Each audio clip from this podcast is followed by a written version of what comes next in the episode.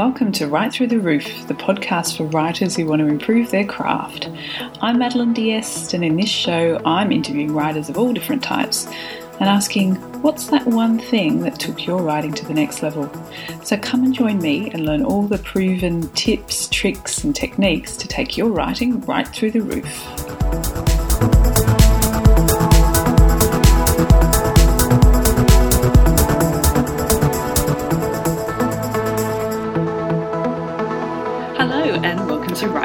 Right Through the Roof. And today I'm speaking with Vanessa Garcia. Hi, Vanessa, how's it going? Hi, how are you? Very well, thank you. First, a bit of introduction about Vanessa. So, Vanessa is a novelist, playwright, journalist, and academic. Her plays have been performed all around the world. Her 2015 novel White Light was named by NPR as one of the best books of 2015. Her journalism has appeared in the LA Times, The Guardian, The Washington Post, and many more. And, her, and most recently, she was a Writers' Room Fellow for Sesame Street. Welcome to the show, Vanessa. Thank you for having me. It's a pleasure. I was so excited to hear about Sesame Street. I was really excited to be in that room. I have to tell you, when I was um, uh, when I met the Muppets, it was kind of amazing. And also, my favorite part was that they let me um, like poke my head through um, the Oscar the Grouch's garbage can. so it was just like too much fun, you know. I was like, here I am in the garbage can. So it was kind of awesome. Um, that was the best part. No, there were other amazing things, really, really, but um, but just you know being in, in big bird's nest and seeing all those things that that you that you saw growing up on tv you know it felt so iconic it was lovely I hope there's lots of photos of you coming out of Oh, yeah. Oscars. Oh, yeah. being- yeah, because even in Australia, when I grew up, yes, it was all Sesame Street. So, and the Yeah. Muppets. Yeah, they were totally part of my 70s, 80s childhood. all right, so sounds like we've already started to warm up. But what I usually do is a few kind of short, sharp questions to get warmed up. But we've already got right into the kind of Sesame Street chat. But anyway, you write lots of different things. So, what's your favourite? Um it really depends on the project and i that that feels like a you know easy way out answer but it really is. So i sort of um, work on a couple of projects at the same time um, because i'm usually involved in something very very very long um, in terms of process or form. And then um, i kind of need like little spurts of something that'll that has a beginning middle and end that's short that i can see in sight. So like um, you know i'll be working on a play that i know is going to come and that i don't know when you know when it'll be done and then i say okay let me let me write um, an article a piece uh, even long form journalism is, has an end in sight you know what i mean so like i i try to sort of balance it between the long and short um, so so that i don't get crazy with the really long stuff you know And um, I imagine that playwriting is a bit more collaborative. Is that right? Yes. Yeah. I love that because, you know, I mean, I feel like everybody thinks writing is such a solitary thing and um, playwriting is not, you know, um, especially the way that I work. Um, I work very closely with a with a director right now, and so you know I'll write a play, um, and then we get in the room together, and the, the scenes that need to be worked out sort of um, get devised in the moment, you know. So sometimes I'll put placeholders in particular scenes in a script because I know that we're going to figure that out with actors in a room, you know. Um, so I'll have questions about particular characters or where they're going, and then the director will have them do a you know, a bunch of exercises or something like that, and then I'll write in the room. We'll test it out. It'll go back and forth, and so that process I love. Like I really, really, really love. Um, because it feels so i mean it does feel magical sometimes the kind of connections that that you make between story and actor and the people that are involved in the story you're trying to tell it's just um it gets it gets really i, I love it i thrive on it Mm. yeah Cool. So, do you write every day? you know i i i want to say yes because i i do some kind of writing every single day um but when i'm focused i mean i feel like there's the part of storytelling and then story selling you know like when you have to actually sell the stuff you've and so sometimes when you're doing the story selling, you have to write a little less. Um, but then you're, you're, you know, you're constantly writing pitches and things like that. So I, I write the most obviously when I'm when I'm focused on a project that I know has a has an end in sight. But I used to write every single day at six in the morning. Um, but now I have a baby and I write whenever I possibly can. And um, it, the schedule's a little bit different. And so y- the answer is yes and no. cool. So, when you do get to write, what is your writing fuel of choice? You know, I um, live in Miami for part of the year. Actually, I live in three cities right now, which is a little bit insane. I live in um, Savannah, Georgia, Miami, and New York City. Um, I'm in those three cities every single month. But when I'm in Miami, my fuel of choice is Cuban coffee, hmm. um, and which is we call cafecito, which is just like the best thing you could possibly have because it just you know wakes up all the neurons. It's perfect. Um, what makes so that's my what makes a Cuban coffee for you know this poor uh, Australian who doesn't really know. So basically, um, so there's you know the we have to buy the Cuban coffee like whatever bean you like best, whether it's Bustelo or La Llave or whatever kind of brand you like. But then the thing that makes it is that you make this thing called espumita, which is like foam. It's kind of like the it's kind of like an espresso, but the thing is that it has a lot more sugar in it, and the, the foam is created with the sugar. And so you you actually create the sugar in a different cup, and you stir it. You stir the sugar with the first little black tint of the coffee that comes out, and you make a sort of froth, and then you pour the coffee inside. Um, and the you know the the froth rises to the top, so it's like a little foam, and it's just like a little injection of wonderfulness. Sounds great. I love the coffee crema. So awesome. okay, so it sounds like we've got to know you a little bit more. Sounds like you're you're, you're a busy woman with a baby and yep. living between different cities. But let's talk about your writing. So in your writing, how you know how would you describe it, and what particular themes do you like to explore?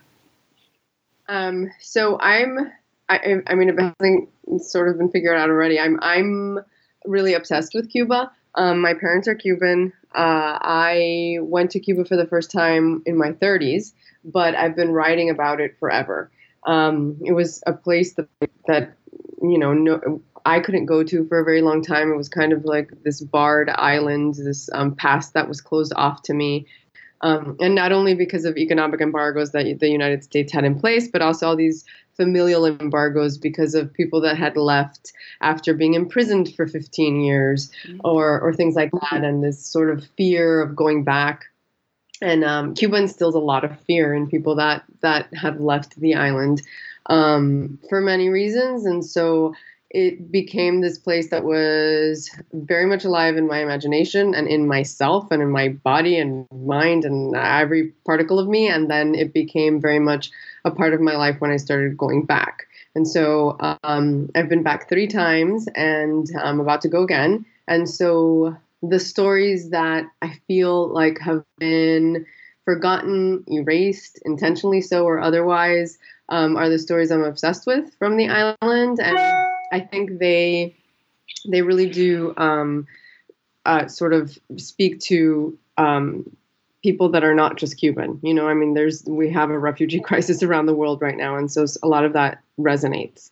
Um, so I read a lot about that, um, and I I write about other things too that that obsess me. Recently, I'm you know I'm anything that's that's sort of like piques my curiosity or just like absolutely crashes against my life or fills it like motherhood i'm also obsessed with that right now.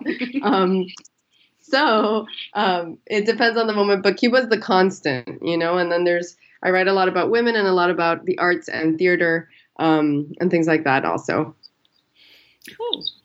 Okay so going to your writing process, because I, I, understand you're also a creative writing academic, so you probably mm-hmm. teach this as well. But what do you think yeah. is the one thing that's been most important in improving your writing?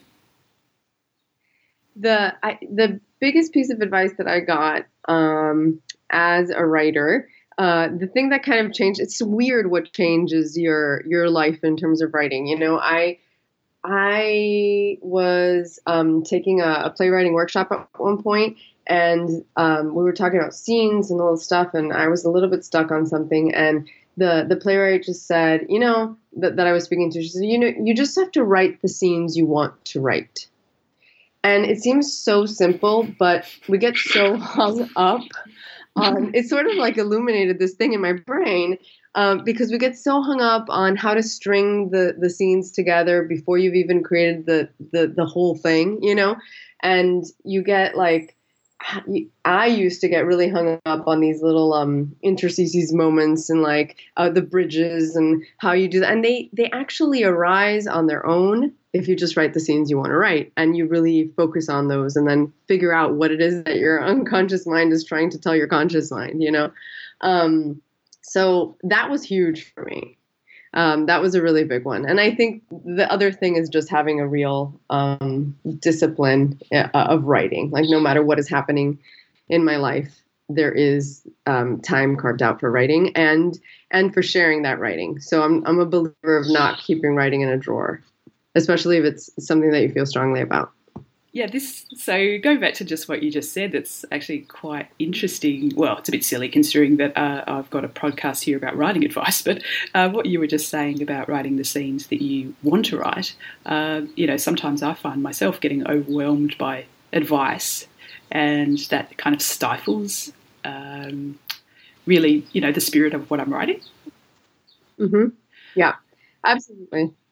My goodness, like I, I feel like that's so um, I mean, sometimes I feel like I just have to shut everything out, you know, and just like go, like stick myself in my room for a little while. Or um, recently I got off of social media for a month because, you know, everywhere, it's everywhere the writing advice. It's like a trend. it's like in, in little bubbles of writing with quotes everywhere. Um, so, so yeah, I know exactly what you're talking about. So, are you trying anything new at the moment in your writing? Any new techniques? Um, yes, I actually am just I just started writing. So, I'm writing this piece that's actually that's a piece of theater and it's um it's live performance and it follows um probably between 7 and 12 characters and they each have a storyline and they all intersect and so I am initially I was writing them all as step, separate stories that connected, but now I'm writing on this spreadsheet, um, which is absolutely new for me, um, and actually seeing them happen at the same time. And I'm not a person who's particularly like I'm not an engineer or a you know like someone who's particularly fascinated by even though math is interesting, but you know I I don't usually do this is what I'm trying to say, and I am really interested by this process of what it means to, to actually see visually all these people talking at the same time instead of hearing them in my head and then trying to actually visualize how that might happen. So it's changing it a little bit because they the characters are in constant conversation with each other even if they're not in the same room. Just kind of how life works. So I mean the way that people linger in each other's minds and so I, it's really it's sort of changing my brain a little bit. So it, so it's like a timeline, is it? So and you're just it's, it's yeah, except there's you know writing and text and all like it, it goes it goes um um vertically instead of horizontally. We're looking at a timeline. You know what I mean? So it's it's just that like all the characters. So if there's a spreadsheet where all the characters, it's hard to explain because it's sort of like have you ever um gone to an immersive theater piece where you have several stories going on at the same time and the audience members follow different characters. Um sort of like that. Oh, okay. Yeah. Um so because the audience members follow different characters and don't always see every single piece of the story um, you kind of have to know what's going on in every room so that it makes sense to everyone and each each each character track still stands alone as a standalone piece right? So it's like a short story collection that actually works out at the same time and everybody is connected mm-hmm. but in live action and in person. Wow that sounds really complicated. So it's like a yeah like you said before it's like real life. It's like going to a party or something. So there's one conversation in one room and then there's another conversation in another room. Yeah yeah. And when you're when you're scripting it, and then also leaving room for characterization and development and spaces in which the audience can interact a little bit that's also very interesting because what you're creating basically is psychology you know like you have to figure out you have to give the actors enough information about these people that they can figure out what to say if someone asks them a question not as themselves but at this as a character oh okay so so mm-hmm. the, so the audience is so the audience isn't isn't stuck in one room they they're free to move about and interact with the with the actors as well. Yeah, yeah, absolutely. Mm-hmm. Wow. So it's if you start in one room, the way that it worked last time with this piece um, that I'm working on now, it, it's uh, it's a play called Amparo, but um, it's it had six different actors, right, that represented six different characters of the story, and then the audience members were attached to one of those characters, right? And so they had to follow them around and also interact with them. But as they went through space, and in this case it was a three story building, um, those routes interacted with each other at certain moments. And so as a writer, you have to know where their stories click, right? Where one person meets another and how the backstory of one affects the other and that particular meeting, you know? So that if you you are on one track and you see what's happening in a connection on another track you would want to come back the next day and essentially you could come back six different times and see the whole thing but you could also just come back you could just do it once and and just experience it once wow okay cool i'm just wondering how mm-hmm. i suppose you, doing this now i'm just wondering how that might uh, inform other writing that you have mm-hmm.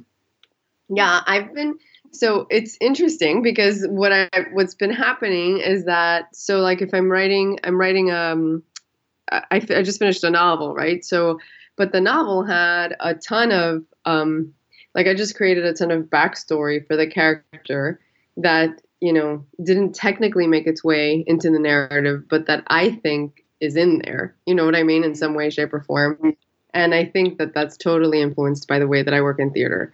Um, the fact that I feel like this is, you know, this is a person alive in this world on the page that that has to have like basically another book of material that is their life. It's just that we're capturing this particular moment, you know, mm. um, in the novel.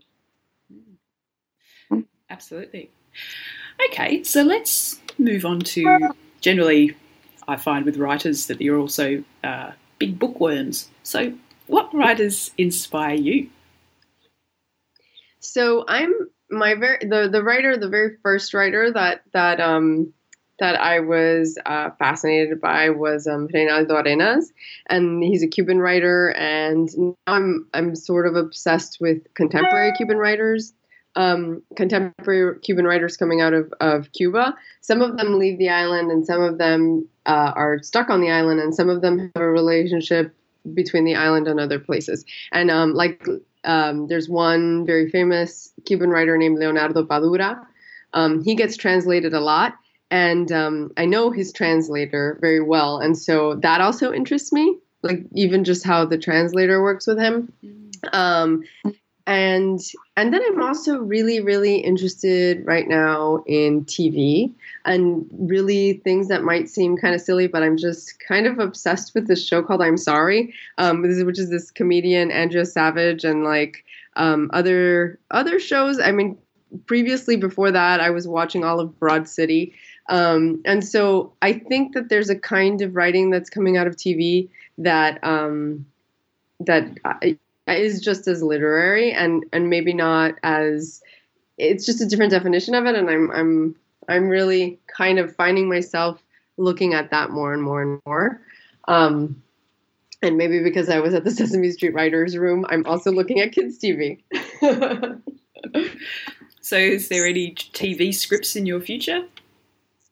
Hopefully, we will see. But hopefully, I think I think it's a medium I'm definitely um, attracted to right now. So we'll see. Um, hopefully, in the future, it'll it'll arise in some moment. cool. So, you were talking a little bit more about Amparo. So mm-hmm. I understand that you're hoping that'll be um, produced next year. So tell us a little more about what inspired that. Sure. Um, that play, I received a phone call um, at some point last year um, from. It was actually from a marketing team uh, that was uh, linked to a brand called Havana Club. Havana Club uh, in the United States, not the Havana Club that's made out of Cuba, even though the stories are inexorably linked. Um, and one feeds the other. And I basically got this phone call and said, Hey, I, I hear that you've been writing about Cuba. I've, I've read all your stuff. And what if we do this 20 minute production? Um, this like 20 minute play in a bar, maybe for the brand.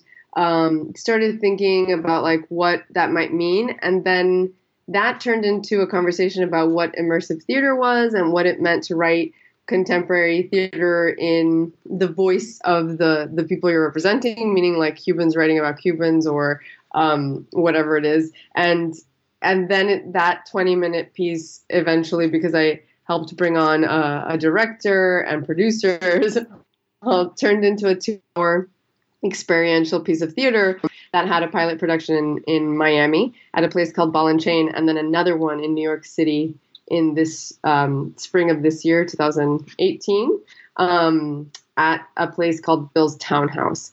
Um, and based off of that, um, basically, um, people, the reach was really, really large in terms of how people were affected by it. We got a lot of response, and um, we are hoping to put it into a, a, uh, basically a semi permanent production or a longer production in Miami in 2019.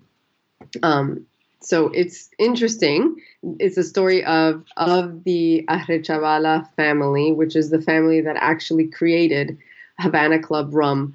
Um, when people hear Havana Club rum, uh, most people think of um, of the the brand with the the red and yellow label that comes out of Cuba, but in essence, that brand was um, created by the Arechavala family in the 1800s um, and in 1959, it was stolen from them um, and nationalized by the Cuban government. They never received a cent for it, nothing. Um, most of them were imprisoned or booted from the country, most of the Arechavalas, um, like many others. And um, when they left the country, there's uh, one family member that that took the recipe with him and um, it was a life mission for him to make that recipe a reality and to tell the story of his of his family and his company and he died in 2010 but i've been talking to his widow and his children and um, he eventually sold that recipe uh, to bacardi uh, who is also a Cuban company, but everybody knows, you know, everybody knows Bacardi,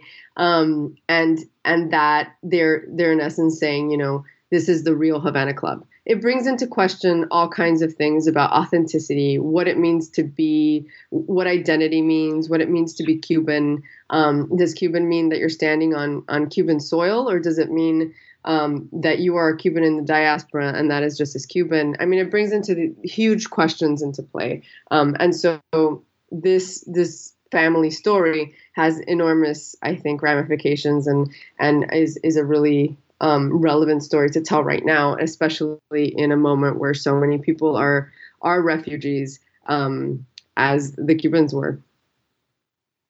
Yeah, fascinating. Mm-hmm. Fantastic. So you're hoping that that'll, yeah, 2019, you'll get a, a full production of it going. Yeah. So all that is, um, I mean, basically, we we pretty much um, know that it's happening. We just don't know the the date and the the exact location, but it's it's all up and coming. It is definitely coming. It's interesting that that was inspired by a, a call from a marketing team. I was not expecting that.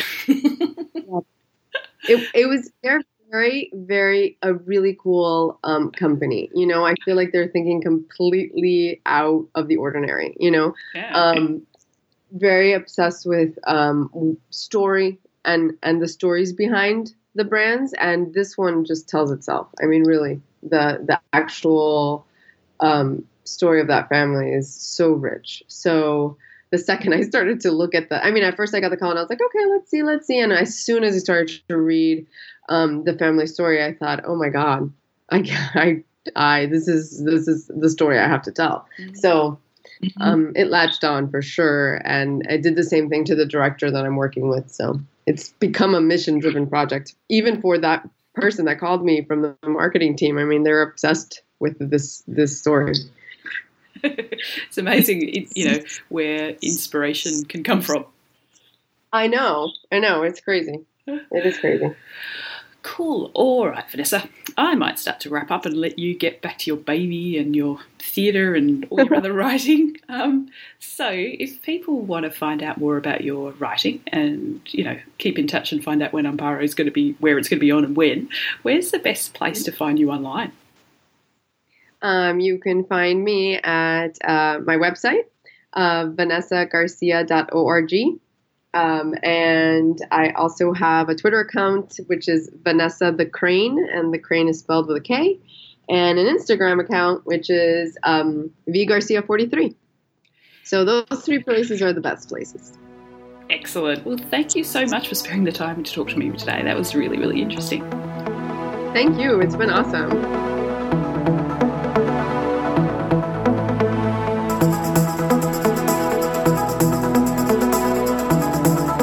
Listening to Right Through the Roof. If you enjoyed the show, please subscribe or spread the word by writing a review on your listening platform of choice. And if you'd like to get in contact with me, please go to madelineds.com or madeline underscore ds on Twitter, no apostrophes. You can find the show notes for this episode on madelineds.com under the Right Through the Roof tab. And until next time, what are you going to do to improve your writing this week?